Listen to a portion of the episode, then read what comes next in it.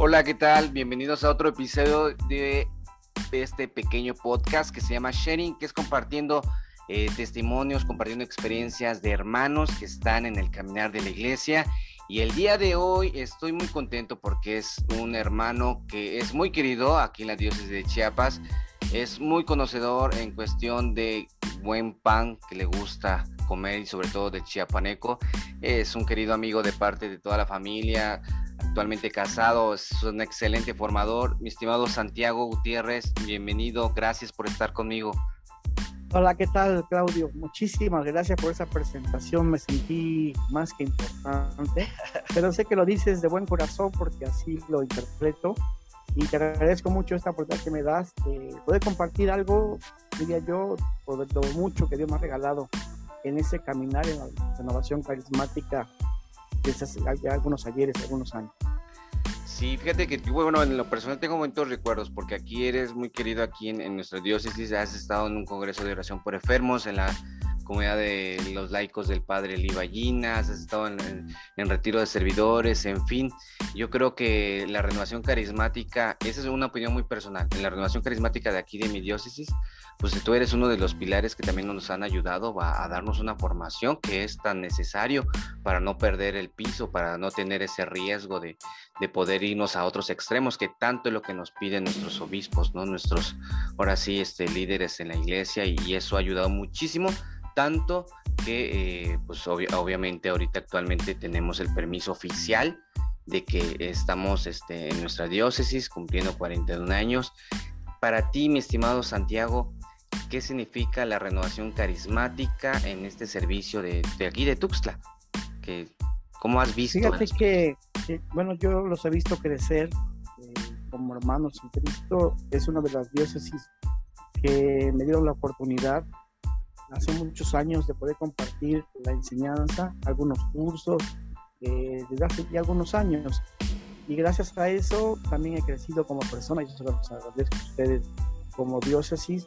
Eh, he visto su caminar y en, de manera concreta creo que como todas las, las cuestiones de Dios y de iglesia, en cuestión de movimientos, eh, han tenido que pasar también por momentos muy difíciles y solamente así se crece o se vuelve uno maduro en la fe. Eh, sin embargo, recuerdo la, la, llamada de un hermano llamado V, que en el momento de las cuestiones complicadas en la diócesis, me hizo el favor, porque yo que eso me lo hizo a mí, me habló por teléfono y me dijo, fíjate que estamos pasando una crisis en la diócesis, eh, me dio los motivos y me dio mucho gusto poderlo escuchar y darle alguna opinión muy personal porque pues los conozco hace muchos años. Y hoy me da mucho gusto que las cosas están tomando un buen cauce, pero eso pasa en todas las diócesis. Eh, afortunadamente, el, el, hecho de que me hayan permitido conocerlo, su cultura, bien dices el Pancho Paneco, que, que me encanta de, de Fátima, eh, los tamales de bola, este, el, el, el, atole de amargo, bueno, para qué te sigo mencionando, ¿no? Este, entonces, atole agrio he visto este crecer y la verdad me ha dado mucho gusto y poder compartir esto con ustedes. Decirles que, bueno, la diócesis eh, tiene mucha relevancia hace muchos años y que la renovación ha sido también una parte fundamental en la formación de su iglesia. Ok, Santi. Bueno, este, en lo personal, yo te he visto formador, eres predicador te he visto ahora sí, digamos que después de ese encuentro que tuviste con Jesús, ¿no? En, en, la renovación carismática. Pero ¿cómo era Santi antes? Cuéntame de ti. ¿Cómo era Santi? No, pues este, vamos a empezar ya con las cuestiones eh, muy, muy hermosas. Mira, te lo voy a resumir si es que se puede. Yo tengo dos hermanos más, tengo una hermana y tengo un hermano. Eh, mi hermana eh, cuando entró en la primaria, ella se fue a un colegio de religiosas, de, de monjas, digamos, llamadas así, de manera coloquial. Y el primer contacto que tengo con, la, con Dios, con algo de la iglesia, es que mi mamá me quería mandar a este colegio de religiosas para que yo acompañara a mi hermana. Y lo primero que salió desde mi corazón fue decir a mi mamá, este, ¿tú sabes cómo castigan a los niños en ese colegio? Los ponen a rezar. Ese es el castigo. Y tú quieres que así me castiguen, pero yo le decía como con sufrimiento. Ese fue como, como el primer llamado, pienso yo, que Dios me hizo, ¿no? Curiosamente, pues para ir a un colegio de religiosos. Ese fue el parteaguas, ¿no? Porque después, por el, equipo de fútbol de la colonia, eh, llegó un párroco nuevo, el párroco nos invitó a los niños de esa colonia y fuimos a la, iglesia a formar el equipo y nos dijo, aquí vamos a hablar de fútbol y vamos a trabajar dos horas. Una hora va a ser de estudio de la Biblia y la otra hora va a ser entrenar fútbol. ¿Les parece? Les voy a dar su traje, sus camisetas.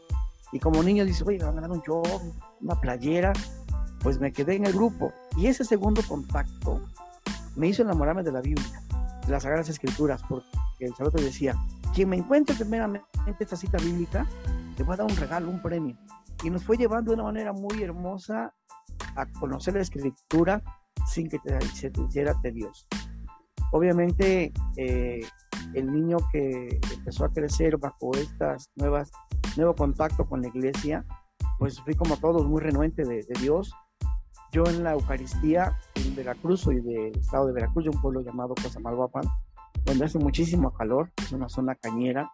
Entonces, en épocas de calor y cuando es el tiempo de la zafra que cortan la caña, no te imaginas el calor tan tremendo. A mí me mandaban a misa de dos y en misa de doce con un calorón. Entonces, a mí se me hacía, de verdad, lo digo honestamente, muy tedioso. Y lo único que sabía de la liturgia, de la, de la Eucaristía, era cuando daban la paz. Y yo decía, cuando den la paz, ya está terminando la misa. Y para mí ya era como, como ya voy a salir, ¿no? Pero de verdad iba yo eh, no justo, de malas, estoy hablando unos 12 años, 11 años. Cuando yo llego a la universidad aquí a Puebla, a los 18 años, todo cambió. Esas experiencias que tuve en, en, Veracruz se culminaron aquí. Yo me fui preparando de una manera muy, muy hermosa para que eh, conociera yo la renovación, bendito movimiento que me cambió la vida. Un 26 de abril de 1987 tomé mi retiro de fusión en un colegio llamado Guillermo Par. Y si me das tiempo, te platico cómo es que llevo la renovación aquí en Puebla, cómo es que la conozco. Yo, estando aquí en un grupo de la universidad, una compañera de la universidad ya daba clases de, de catecismo y ya daba catequesis en la renovación carismática. Y en ese grupo, el dueño de la casa, nos reunimos para estudiar, como a eso de las 2 de la mañana, tuvimos un descanso y vamos a descansar. Ya estamos mucho para el examen. Y entonces, no sé por qué, fíjate cómo son las cosas de Dios. Este amigo nos dice, fíjense que este muñeco que tengo aquí en la sala, al otro día amanece sentado en otro sillón. Y ya sabes, ¿no? Universitarios, jóvenes que nos queremos comer el mundo. decimos, ¿cómo crees? De verdad. Y yo tengo unas hojitas que con esas hojitas ustedes tienen cierto poder para que a los muñecos y cosas así tengan cierto, cierto dominio. Fíjate que lo que sucedió fue que él tenía unos rituales satánicos en su casa. Y a lo que nos invitaba él era eso, hacer un ritual satánico. Eso lo he platicado muy pocas veces porque tengo la oportunidad de, explicar mis inicios, pero así fue. Entonces, fíjate el proceso, cómo fue cuando él nos, nos dice, pues hagamos una, un círculo en la mesa. La hermana, afortunadamente, se llama Sofía. Ella, desde que le dijo a este hermano, lo vio con cara extraña, pero dijo, bueno, vamos a seguir el juego. Nos sentamos en la mesa, nos repartió las hojas. Y cuando reparte las hojas, dice, bueno, cada quien va a hacer lo que dice la hojita. Pero cuando llega con Sofía, ella ya la toma en la mano, así como te lo, puedo expresar. La tira en la mesa y dice, mira, Enrique, ¿Por qué vamos a hablar de, del demonio, del diablo, si Dios es amor? Si Dios es el que nos ama. Y nos soltó el querigma, digo, yo entiendo que fue eso. Nos habló de un Dios que nos ama, que a veces no lo experimentamos por el pecado, y nos dio un querigma en unos minutos. En ese instante, cuando ella empieza a hablar de Dios, yo sentí que, algo pasó en mi corazón. Y me puse a llorar, a llorar, a llorar. Le plasmé así mi cabeza en, una mesa y Sofía se dio cuenta y me dijo, a ese amigo, a Santiago, algo le está pasando. Dios algo quiere de él y vamos a orar por él. Entonces, lo que iba a ser un ritual satánico fueron a, orar sobre mí. Bueno, a lo mejor también yo tenía el diablo dentro, pero todos se fueron sobre mí, me hicieron oración en ese instante y oraron como si fuera una efusión. Órale. Y ella pidiendo al Espíritu Santo. curiosamente, cuando termina la oración y todo, me dice, fíjate que yo soy en una parroquia llamada Pepe Socorro y pertenezco a un movimiento llamado Renovación Carismática, donde conocemos, hablamos de la Biblia, de Dios, y para mí la Biblia ya no era desconocida, yo ya había tenido algún contacto con la palabra, y ya en mi corazón, yo digo que ya no había, como dice la Escritura, atravesado la espada a mi corazón y sentía un ardor dentro de mí. Y entonces dije, sí voy. Y coincidentemente empezaban los cursos y te platico el proceso de cómo antes se, se daba que las personas entraran a la renovación, que hoy yo no sé si muchas comunidades lo hagan.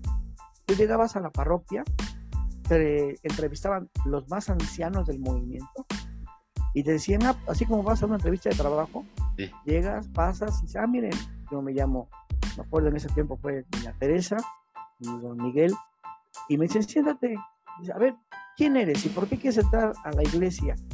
Y entonces tú tenías que explicar a ellos más o menos quién eras, como tú me preguntas ahorita. Pero lo que ellos querían saber era si tú tenido algún contacto con alguna persona extraña, brujería, hechicería, que trajeras amuletos y cosas de ese estilo. Ellos lo que, lo que querían saber, lo que querían conocer. Entonces se me hacía una, una muy buena este, táctica este, que la persona no entrara así nada más porque sí, digo, respetando los procesos de ahora, pero ya entraban ellos y ya tenías como un perfil de la persona, este, cómo iba, cómo iba a estar. Y así fue como inicio, hasta que tomo mi retiro de fusión, un 26 de abril de 1987, querido amigo, ya hace varios siglos.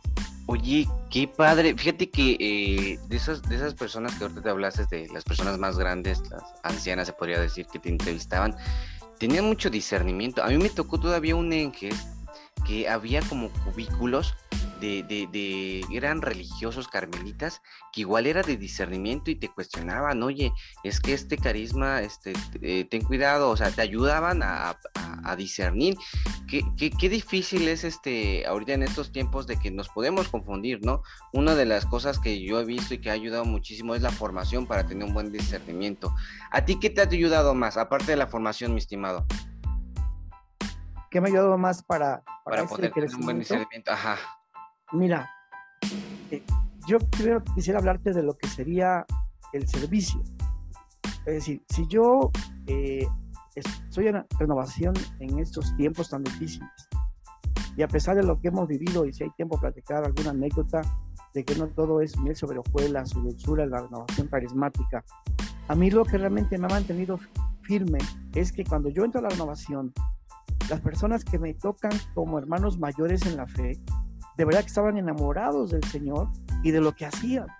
Entonces, yo cuando empezaba a mi caminar decía, yo quiero realmente trabajar como Él, yo quiero servir como Él. O de verdad que aunque parezca hoy como unas palabras que no tienen sentido, de que este, ya como que eso no se tomó mucho en cuenta, eh, yo por eso empecé como a saber más o menos cómo es que tenías que trabajar en la nación carismática sin buscar ningún beneficio ni nada. Un hermano de ese equipo, del primero que yo entré, que se llama, y es el más maravilloso de todos, el, equipo que para mí es eh, la estrella dorada de la renovación, y que no son ninguno de los cuatro medios, porque pensamos que son de los cuatro medios, se llamaba equipo de servicio. Y el equipo de servicio lo que hacía era eso, hacer un servicio, barrer el salón, hacer el tema, limpiar el pizarrón, este, traer las tortillas en la ejecución, eh, atender a los hermanos. Entonces, ese equipo de servicio a mí me, me ayudó enormemente. El que coordinaba ese equipo de servicio, cuando yo vi un primer evento ya este, abierto, no en mi diócesis, sino abierto de la renovación que fue en Jalapa, allá por el, no sé, creo que fue el 92, 91 eh, con el padre Emiliano Tardif. Ese hermano. ¿Llegaste a conocer a Emiliano Tardif?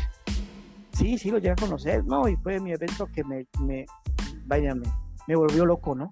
Este, un hermano de ese equipo de servicio que coordinaba me llamó a solas en el, evento en el retiro del Padre Emiliano, que tenía el corazón hinchado de tanta alegría de lo que veía ahí. Decir que todo lo que me pasó en ese primer evento, que fue como mi novatada, pero para bien, me habla y me dice, mira, fíjate que quiero practicar contigo. Veo que tienes muchas ganas de trabajar para Dios, pero te quiero decir algo.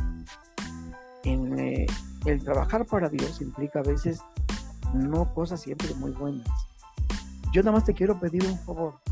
Cuando vengan los problemas, cuando a lo mejor te, generen un chisme, cuando a lo mejor te generen una calumnia, cuando a lo mejor te den este, el más cercano te hiera y a lo mejor tú no tienes la culpa, solamente te pido un favor. No te vayas de la renovación. Que no te vayas de la renovación porque Dios no es ese hermano. Dios es mucho más que ese hermano que te va a hacer un daño. Mucha gente te va a hacer cosas muy buenas, pero yo creo que te prepares para cuando vengan las cosas de la prueba, porque las vas a tener. Si eso tú le llamas tener ya un poco de, de, camino para un discernimiento, pues para mí ese fue el primer paso, como que el escalón cero, ¿no? Si podemos llamarle así, para discernir algo, como diciendo, tienes que estar muy abierto a que la gracia de Dios también trae complicaciones, como de la escritura, ¿no? Hijo mío, si te has decidido a seguirme, prepárate para la prueba. Entonces, a mí eso me sirvió, mira, pero no como si supiera como anillo el dedo, porque en próximas semanas, meses, no, recuerdo bien la fecha, pues los primeros golpes que te, te, causan mucho dolor. ¿Qué es lo que sigue? Bueno, pues la formación que vas llevando y tener contacto con gente muy espiritual, gente que de verdad tiene conocimiento tanto de la escritura, pero voy a agregar algo más de la parte social, porque sabe cómo relacionarse con la persona, porque sabe qué hacer, porque sabe dirigir, porque sabe mandar, porque sabiamente te corrige, vas aprendiendo de ellos a cómo discernir las cosas de Dios. Cuando lo unes con lo que dice la palabra, yo creo que va ser un buen perfil y bueno, los años te van dando ya tu propio carácter, ¿no? Discernimiento, lo que tienes que hacer. Yo creo que bueno, eso es parte de lo que pudiera compartir. Wow. Oye, sí, efectivamente, todos como servidores tenemos pruebas. ¿Cuál ha sido tu mayor prueba que tú dices? Este es una es un desierto que pasé tremendo y cómo lo viviste y, y, qué, y, cómo, y cómo lo superaste. Que nos podrías compartir. Te comparto dos, estoy, estoy de promoción el día de ahora. el primero fue, el primero fue el más, más delicado. Este, yo ya estaba trabajando más formalmente en la renovación carismática. Eh, ya compartía cursos, ya estaba yo, pero bien adentrado en la formación, enamorado de Dios como todos. Yo que había tenido ya como tres años en, el movimiento. Y yo andaba de misión en una, en una comunidad foránea. Entonces no había celulares en esa época para las nuevas generaciones. No había manera de comunicarse con uno y más si eras un poquito este, de bajos recursos por ser universitario, pues yo no tenía celular y resulta que en una misión mi papá se enferma y mi papá eh, fue diabético y me localizan diciendo que mi papá le iban a amputar una pierna. Entonces yo no estaba preparado para ello. Yo no tenía la formación todavía para que el golpe viniera tan cercano y de un familiar y que fuera de mi papá. Entonces mi primera reacción fue reclamarle a Dios y decirle, oye, pues, a ver, platícame esto porque yo estoy trabajando para ti, yo estoy haciendo las cosas para ti.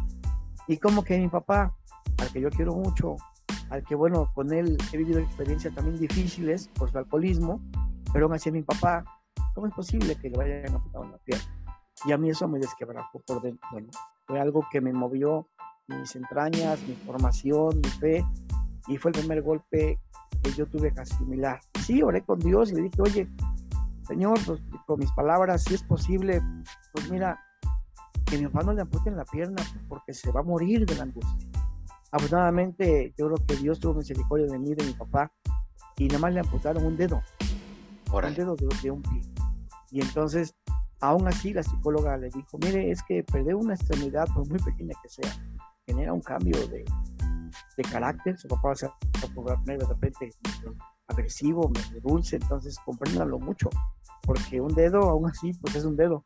Ya no fue la pierna, pero sí un dedo le va a costar. Entonces ese fue el primero, el primero que, que a mí me movió el tapete, digamos vulgarmente, pero gracias a Dios pues lo superé. No te voy a decir que a los días, a la semana, no, simplemente sí fue el, primer golpe muy complicado y el segundo te lo platico rápidamente, porque a mí me gusta la formación, lo conoces muy bien, me gusta mucho, desde que yo tengo uso de razón, creo que lo, único que puedo hacer es formar a mis hermanos, eh, predicar la palabra y, hacerlo de la mejor manera y de lo, estar lo mejor preparado posible. Y entonces viene un curso que aquí se daba en Puebla en las épocas de verano, como ahorita. Había un proyecto llamado Evangelización 2000, donde venían los grandes formadores a Puebla y daban una escuela de un mes internacional. Y Puebla era la sede. Entonces, ya todos habían tomado esos cursos, mis hermanos de tiempo completo de la casa de Cesana, y nada más faltaba yo, el único que faltaba del equipo, digamos, más formal para tomar esos cursos. Eran cursos que costaban en ese tiempo, no sé, por un mes, cinco mil pesos, por llamar de una manera, ¿no? Pero eran muy caros. Yo no lo podía pagar, pero la casa me lo ofreció. Y entonces me dicen, prepárate porque ya la próxima semana es el curso y tú vas a ser el siguiente. Entonces yo bien emocionado, imagínate, en esa época a lo mejor algunos no lo conocieron, pero él sigue todavía predicando, Salvador Gómez, ¿no? Este, el hermano José H. Prado, eh, Víctor Escalante, que era de aquí de Puebla, eh, otro hermano de Guatemala, que también andaba con ellos, y había muy buenos predicadores. Y daban los cursos, pero de una manera espectacular. Yo iba a ver a veces las dinámicas, y yo, yo quiero tener ese Bueno, rápidamente te digo que yo tengo ya mi maleta lista, fin de semana preparado, y un día antes del retiro, me habla César que fue la persona que me recibió en la renovación cuando llegué por primera vez a una asamblea. Y yo tengo mucha confianza con él, es como mi hermano mayor y me dice, Chaparrito, quiero hablar contigo muy seriamente. Ya cuando me dijo muy seriamente dije, ya esto me huele mal. Oye, fíjate que acaba de llegar un matrimonio al equipo diocesano, se integraron la semana pasada, ya los conoces, sí, ya sé quiénes son. Y fíjate que como son de tiempo completo, pues el equipo ha decidido que mejor ellos vayan al curso y ha sido el dolor de manera personal, digo, dolió, pero este le queda un poquito dos rayitas abajo porque era mi ilusión. Sí. Porque decía, ¿cuándo voy a volver a tener esa oportunidad para formarme y ser un mejor predicador, formador? Pero no termina todo esto aquí. Aparte de mi enojo, es que me dice César, oye, pero aparte te quiero pedir que nos echen la mano para ir de, de, de apoyo porque los hermanos están ahí un mes y todos tienen una, una pasta de dientes, un jabón, y entonces te voy a pedir que me echen la mano para que vayas de servidor. Y le digo, aparte de que no va a tomar el curso, quieres que vaya yo de, de IBM, digo, de verdad que no tienes vergüenza. Y entonces en mi corazón empezó una mala idea, dije, voy a ir nada más para ver si los hermanos llegan al curso, pues se me hace que iban a ir. Y dicho y hecho, empezó el curso la siguiente, al siguiente día, yo fui temprano con César para hacer el servicio allá con los hermanos y ese matrimonio nunca llegó. Entonces mi coraje fue doble. O sea, que, que a ver, explíqueme, fue mentira, no había dinero, no quisieron que viniera. Alguien explíqueme. Entonces yo de verdad me puse furioso y dejé de ir a la renovación como 15 días. Y, dije, ya no voy a regresar. Eso no se puede hacer a las personas que se ilusionan. Y estuve a punto de salirme de la renovación a punto. Con el paso de los años, Dios es muy sabio, creo que habrá sido como a los seis meses, me dicen, vamos a decir la verdad, para que tú sepas. Y la verdad es que este matrimonio tiene un hijo.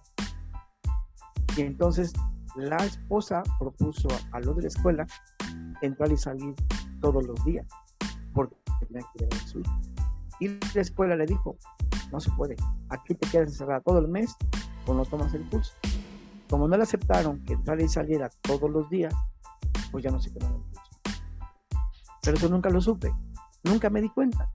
O sea, como también el demonio, lo que tú quieras, pues trabaja. Y afortunadamente no me salí y pues sigo estando aquí todavía para la gloria de Dios. Pero esos fueron dos momentos que, que me marcaron mucho. Órale, ¿no? Y, que va concatenado con una gran enseñanza de parte de Dios, ¿eh? O sea, no te quedas en la parte triste, sino todo lo que tú sentiste, como tú dijiste, Dios es muy sabio en, esos momentos.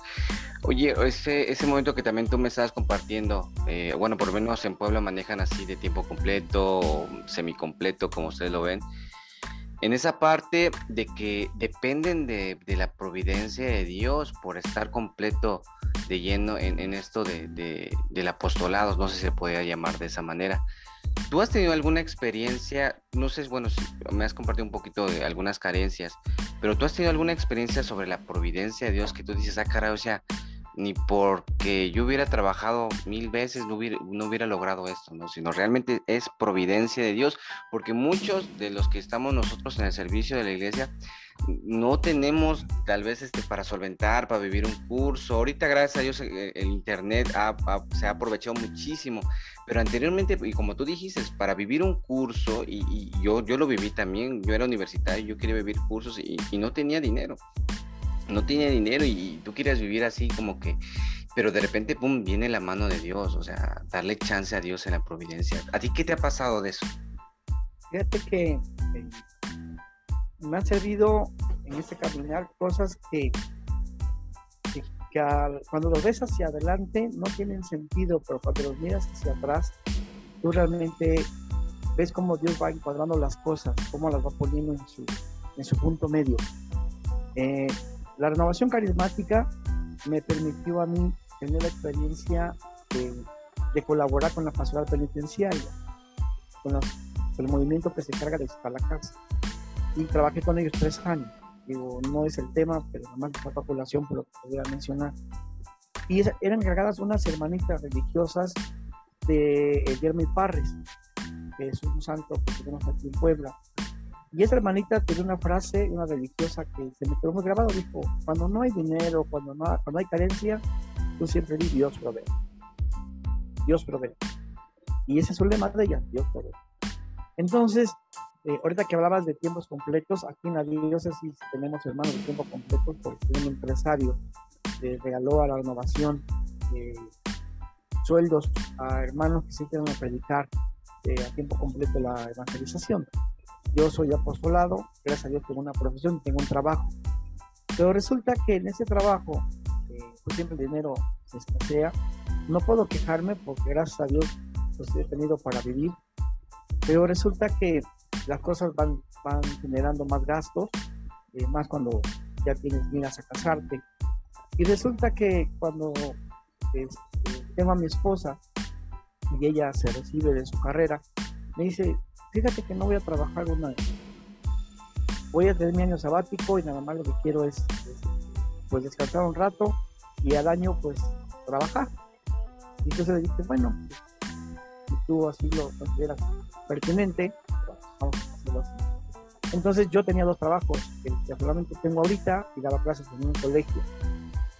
Cuando ella estaba estudiando su carrera, pues tenía un ingreso por parte del CONACYT, una beca, y cuando termina su carrera, pues se le termina la beca. Entonces nos quedamos sin ese ingreso. Y luego yo eh, decido salirme de la escuela y me quedo sin un trabajo, me quedo solamente con que actualmente tengo. Entonces ya eran dos ingresos que no teníamos, ni su beca ni el trabajo de la escuela que no dábamos. Entonces yo en esa escuela daba dos horas todos los días.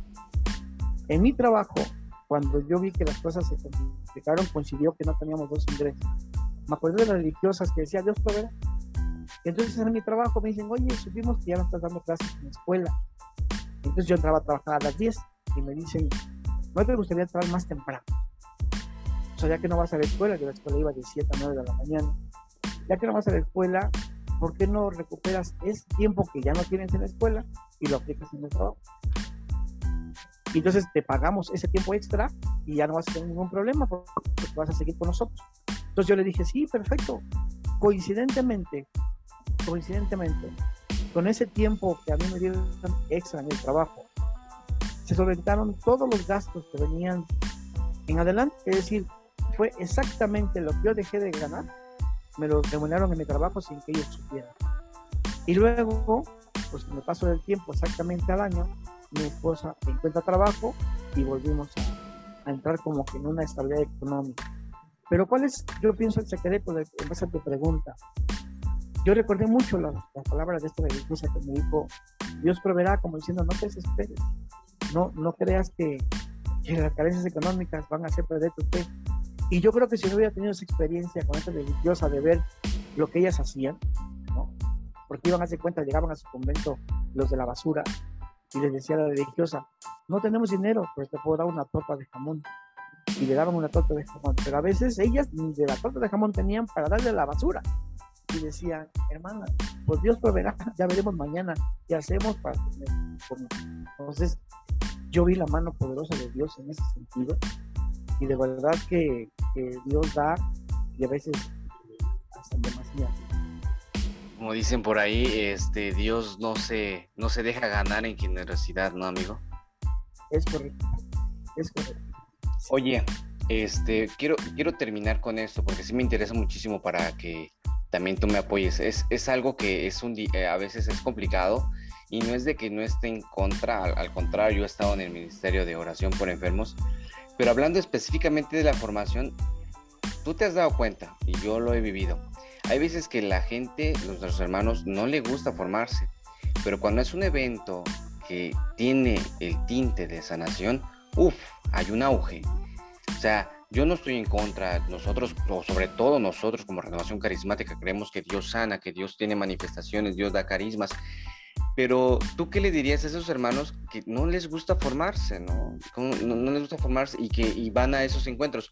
Obviamente te digo, es una pregunta que tal vez yo me voy a meter en problemas, pero aquí el punto es de que es importante la formación y yo creo que van de la mano las dos, ¿no? ¿Tú qué dirías, mi estimado? Sí, claro. Me la pones un poco difícil, voy a tratar de sacar todos mis conocimientos y experiencia y lo voy a enfocar este, en dos vertientes. Una, en la cuestión humana y la otra en la cuestión, obviamente, de de iglesia. Como humanos queremos lo espectacular, es decir, nos gusta lo que genera este, algo de espectáculo, ¿no? En el buen sentido, algo que genera, este, que llama más la atención. Entonces, como la cuestión de las oraciones a naciones, de, sanación física, y a veces hay sanaciones que son también muy bonitas y que no necesariamente son físicas, ¿no? Puede una sanación de algún trauma, una cuestión psicológica, eso también vale la pena este, reiterar, pero eso no lo tomamos en cuenta porque no, eh, no genera espectáculo. Yo te, te, comentaría a ti y a todos los hermanos que pueden escuchar este, este mensaje. En primer lugar, la formación nos da una base fundamental para entender los designios de Dios. Y entonces, cuando tenemos esa buena base y ese buen cimiento, a nosotros no nos interesa hasta cierto punto. Eh, la cuestión es espectacular. Hay gente que dice, voy a una misa de sanación. Que me perdonen a lo mejor los hermanos que, así les definen. Pero yo les diría, hasta ah, que hay diferentes clases de, Eucaristía, de misa, o hay misas de primer nivel, de segundo nivel, de tercer nivel. Digo, todas las misas, las Eucaristías sanan. Claro, algunas tienen ciertos tintes como adornos, diría yo, para hacerlas un poquito más atractivas, pero en sí la esencia de la, de la Eucaristía, pues es la misma en todas, aunque sea en cualquier lugar del mundo. Entonces, tomando esto como parámetro, pues diría, Dios sana, sana y de cualquier manera no necesariamente por lo espectacular, alguien puede ir a una Eucaristía y puede ser sacado. Pero si tú tienes una buena base, una buena formación, entendiendo la escritura, este, partiendo de qué es necesario, nosotros en Puebla, gracias a Dios, y lo voy a tomar como algo más personal, tuvimos un asesor que nos decía una frase que a nosotros nos marcó para toda la vida. Dice, no puede haber espíritu sin organización, ni organización sin espíritu. ¿Eso que nos quería dar a entender a nosotros? Dice, si te vas solamente por la organización, entonces matas las cuestiones de Dios, matas las cuestiones espirituales. Si te vas solamente por lo espiritual, vas a elevarte y no vas a aterrizar las cosas porque también hay una parte organizacional. Entonces tiene que haber un equilibrio entre la parte de la organización y la parte del espíritu. Y eso a nosotros nos marcó mucho. Y la segunda, no sé si tenemos tiempo para para definir una, una, una carta. ¿Por qué considero que es importante la formación al 100% en los integrantes del movimiento? Y pensar que si viene una sanación, bendito sea Dios, qué bueno que se da. Pero te voy a, comentar la primera carta que nos dan a nosotros como movimiento, el obispo con paz descanse, Plantación de Huesco Pacheco, en el año de 1900 87. ¿Qué decía esa carta cuando se formó el equipo diocesano y qué quería el obispo para nosotros? Y ojalá esto, mira, dé un poquito más de luz hacia, hacia lo que me estás preguntando. leo la carta de manera como muy apretada, pero, pero dice, nos, nos pide a nosotros como movimiento cómo quiere que nos comportemos nosotros, porque en el 87 la noción carismática todavía era un movimiento desconocido. Y dice, número tres, para evitar confusiones en las palabras y en los conceptos y establecer una clara distinción necesaria con el lenguaje de los hermanos separados, así como para no caer en nocivas ambigüedades doctrinales, debemos evitar los términos pastor, bautismo en el Espíritu Santo, exorcismo, buscando una terminología más clara y adecuada. Por acuerdo del episcopado mexicano, los términos ministerio y ministro deben reservarse para los servicios directamente unidos a los sacramentos o a la palabra de Dios. Para las demás actividades, búsquense términos adecuados. En cuanto al llamado don de lenguas, no debe ser fomentado por los asesores o dirigentes, como si fuese indispensable para una auténtica oración o como si fuese signo de una espiritualidad más perfecta. Nadie puede declararse intérprete del don de lenguas o del Espíritu Santo sin la aceptación explícita. Evítense la imposición de manos hecha por los laicos, puesto que en la Iglesia Católica este gesto forma parte íntima de la celebración sacramental y está reservado al obispo y a los presbíteros. Puede buscarse un gesto adecuado para significar la plegaria común con un hermano, como para no caer en la búsqueda desmedida de lo espectacular. Reitero esta frase. Como para no caer en la búsqueda desmedida de lo espectacular y de lo extraordinario. No se lleven a cabo asambleas o reuniones públicas de curaciones o sanaciones milagrosas. Puede, en cambio, promoverse la oración en común sea en los templos o sea en los hogares. Eso nos decía nuestro obispo en 1987. Retomando tu pregunta, querido hermano Claudio, y ojalá y esto ayude un poquito. Nosotros cómo crecimos en que lo espectacular no, de momento no, no era necesario para nuestra formación y que sin embargo Dios se tenía que manifestar. En la diócesis nosotros no crecimos diciendo el ministerio de sanación, el ministerio de alabanza. Nosotros decíamos equipo, le decíamos grupo, porque el obispo nos tenía prohibido eh, esa palabra. Claro, no quiero decir que tenga que ser desde ahorita. ¿A cuántos años te gusta de distancia? Del 87 para el 2021, ¿cuántos años ya pasaron? Es decir, 13 para el 2000 más 21 son 34 años. A 34 años, esto ya no tiene validez tú quieres llamarle así. Ya hoy en la iglesia, en la oración, tenemos ya otros conceptos. Pero retomando la pregunta, nosotros consideramos que en su momento crecimos con, con la palabra de Dios sin buscar lo extraordinario. Ya había otras dioses y países que venían con nosotros, hermanos, por ejemplo, de Centroamérica, que venían a compartirnos un curso y empezaban a nosotros a darnos una formación para estos momentos extraordinarios, estos dones de Dios eran regalos, así lo empezamos a ver como una oración de sanación interior, de sanación física, que se dieron. Y habla del padre Emiliano Tardif, que era un sacerdote que tenía este don maravilloso de que separaban los que no podían caminar, los de de ruedas, se sanaban los enfermos. Y vimos que realmente era un don maravilloso que en su momento también dijimos, ¿será cierto? ¿No le estarán pagando a esta gente? Pero cuando toca ya gente cercana, pues dices, es que Dios tiene poder. Concluyendo, esta formación tiene que ser una formación con una base bien definida, con una base en que no perdamos nosotros la noción de lo que es la parte social y que Dios sí puede derramar y puede dar un carisma muy especial a alguien, pero ese carisma es como, como tener un diamante en las manos que hay que saberlo cuidar y hay que saberlo pulir. Si no, como que empiezas a irte más por lo espectacular que por la parte este, de la doctrina, de lo que realmente dice la iglesia.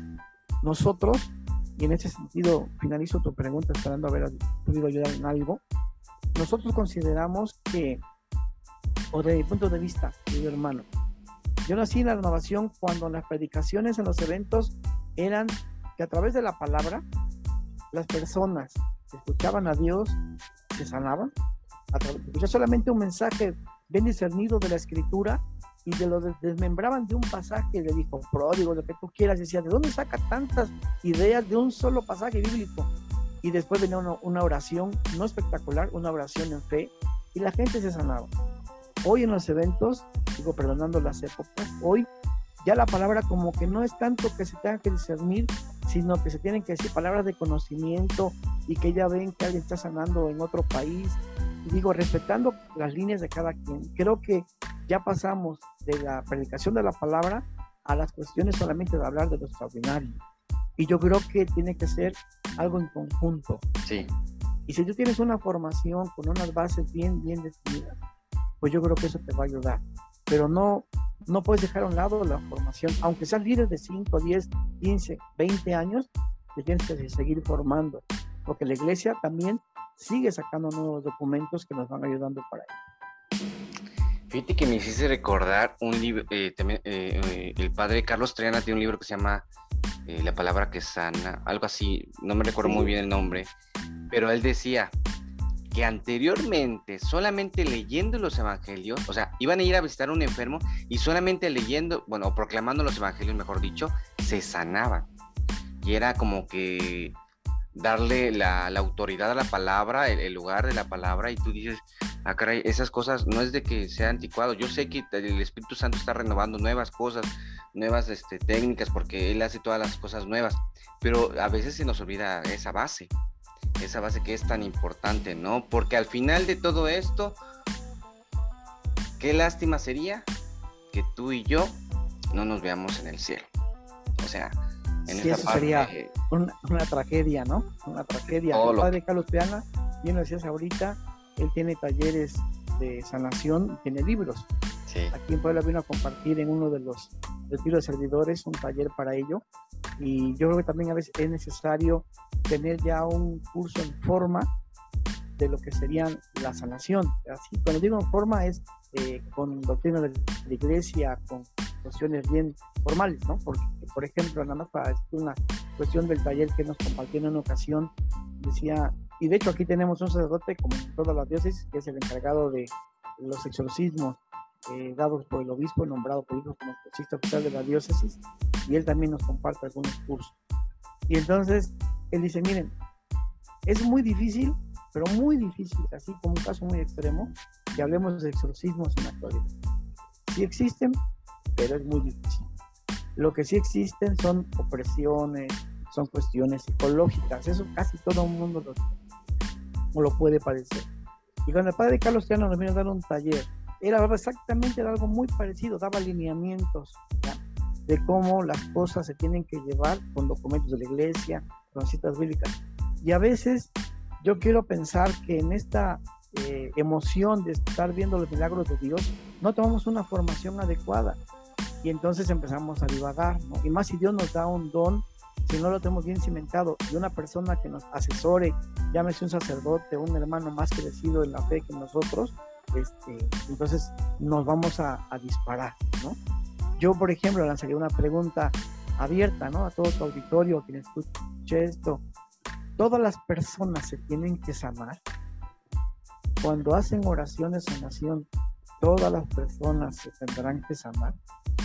Y si no se sanan, entonces la persona que hizo esa oración, ¿qué quiere decir? ¿No la hizo bien? ¿No tiene el carisma?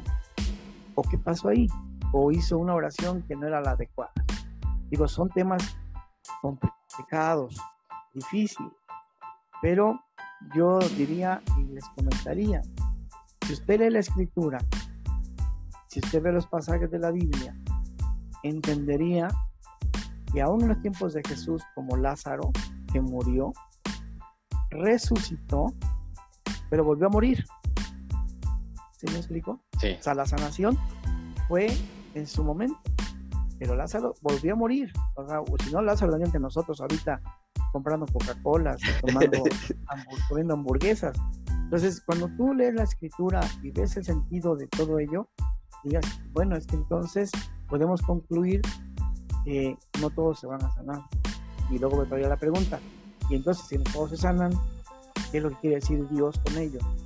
Cuando tú estás bien preparado, entenderías exactamente que sucede. Wow, wow. Creo que los confundí un poquito más, pero bueno. No, es, nos haces reflexionar, nos haces reflexionar. que creo que eso nos ayuda a todos, a todos. Mi estimado Santiago, no, en esa parte no. Y yo creo que ha sido de mucho fruto esta conversación. Sabía que podíamos estar un poquito, Santi, no, en esa parte, este, yo estaba este, ya como que mi mente advirtió porque estas cosas tenemos que hablarlas bien porque no nos podemos quedarnos con poquitos. Entonces, me encantó mucho, Santi, esta parte que, compartimos, tanto tu testimonio y ahorita la parte formativa que es tan fundamental para poder servir, para poder continuar y que nos ayuda a madurar, porque luego los de la renovación nos volvemos bien sentiditos.com y de repente ya estamos en otras cosas. De verdad, eso creo que nos va a ayudar. Le, le agradezco muchísimo a Dios por esta oportunidad, Santi Santiago, te bendigo, bendigo a tu, a tu esposa, a todo tu matrimonio y, gracias, gracias por este momento que, nos compartiste. No, al contrario, gracias por la invitación, espero que no sea la, última vez. Este, a lo mejor luego habrá visita recíproca, este, ahora que estamos eh, trabajando en ello. Y solamente como último comentario, pues no olvidemos que la renovación carismática es la misma desde sus inicios gracias al padre Carrillo nos decía, un día le preguntamos, padre, la renovación carismática, este, ahora que va a cumplir 50 años, ¿ya maduró o no ha madurado? El padre Carrillo en paz descanse nos dijo, pues fíjate que la renovación no madura, que que madurar son sus integrantes de su vida. Entonces, con esta reflexión te diría, no olvidemos que la renovación carismática, por más cursos que haya, contamos con una base bien importante, que son los cuatro medios fundamentales. Y eso de repente lo hemos dejado a un lado. Nos hemos ido más por las cuestiones espectaculares, cuando que no son malas, son, parte de de lo que se trabaja ya de ahora, pero no olvidemos trabajar los cuatro medios que tiene la acción carismática que nos ha hecho sentirnos parte de la Amén, esas cuatro patas fundamentales. Mi estimado Santiago, te agradezco muchísimo y claro, claro que va a haber una segunda parte, primero Dios, que en nuestros tiempos nos estemos administrando. Gracias, gracias a todos nuestros radioescuchas y que todo este podcast sea para bendición para todos ustedes, sean compartiendo esto que se llama Vitaminas para Gente Común en el apartado de Sharing, compartiendo testimonios. Dios los bendiga, un abrazo para todos, gracias. Amén, gracias.